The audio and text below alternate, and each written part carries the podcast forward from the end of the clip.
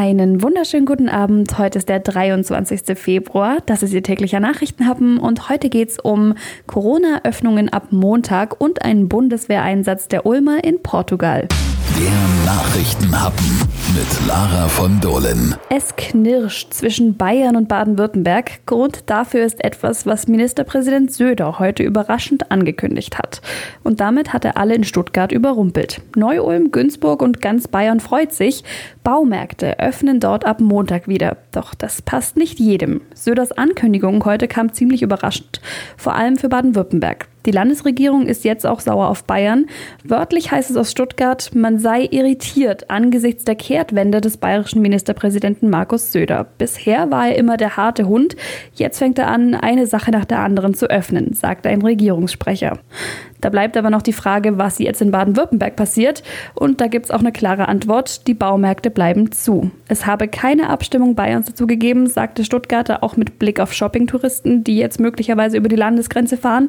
In Stuttgart versteht man nicht, warum Söder damit nicht auf die Ministerpräsidentenkonferenz nächste Woche gewartet hat. Übrigens, inzwischen hat auch Sachsen-Anhalt angekündigt, ab Montag wieder Baumärkte zu öffnen. Baumärkte sind übrigens noch nicht alles. Ab Montag dürfen in Bayern nicht nur die Friseure wieder Haare schneiden, es öffnen außerdem auch alle Gärtnereien, Baumschulen, Blumenläden und Gartenmärkte. Und auch körpernahe Dienstleistungen werden zum Teil wieder erlaubt.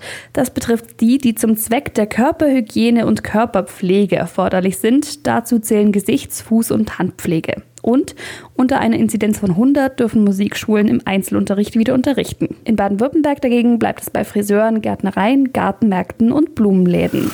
Der Nachrichtenhappen Coronavirus. Drei Wochen mehr oder weniger Dauerdienst und dann die Ablösung. Die kommt per Flugzeug. 27 Soldaten, rund die Hälfte davon aus Ulm, fliegen gerade nach Lissabon, um dort Kameraden abzulösen. Auf der Intensivstation mit Corona-Patienten. Vor drei Wochen ist das erste Kontingent mit Soldaten nach Portugal geflogen, um dort Mediziner mit den Corona-Patienten auf den Intensivstationen zu helfen. Jetzt ist ein weiteres Kontingent dorthin unterwegs. Die lösen ihre Kameraden ab. Die Aufgabe ist klar, dazu Oberstarzt Ingo Weisel. Die Aufgaben sind vor allen Dingen die Arbeit am Patienten, an äh, bis zu acht Intensivpatienten, die wir durch die portugiesische Gesundheitsbehörden bekommen und zugewiesen bekommen durch das System und ähm, werden dort ähm, dann eben Covid-Patienten behandeln. Der Einsatz soll auch drei Wochen dauern. In Portugal gehen die Neuinfektionszahlen jetzt zurück. Auf den Intensivstationen sind aber noch viele Patienten. Da steht also viel Arbeit an. Wie ist denn die Stimmung bei den Soldaten? Oberfeldärztin Andrea Vanegas Ramirez freut sich auf den Einsatz. Ich habe mich gefreut, weil ich eine Beziehung mit Portugal habe durch meine Familie und ich freue mich, dass ich da helfen kann und dass ich auch äh, eine Zusammenarbeit leisten kann. Das freut mich. Das erste Mal in Portugal zu sein, um zu arbeiten, auch mit der Bundeswehr und andere Kollegen von anderen Krankenhäusern. Ich liebe diese Zusammenarbeit. Sehen wird sie ihre Familie allerdings nicht, weil sie dort komplett eingeplant ist. Sie wird sie wie sonst auch nur per Videotelefon sehen.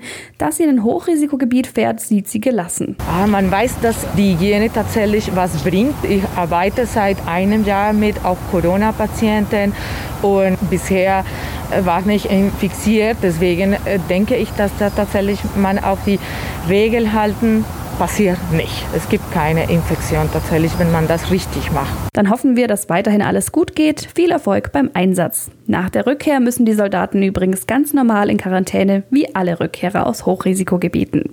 Damit war es das heute von mir. Haben Sie einen schönen Abend, machen Sie es gut. Wir hören uns morgen wieder. Bis dann.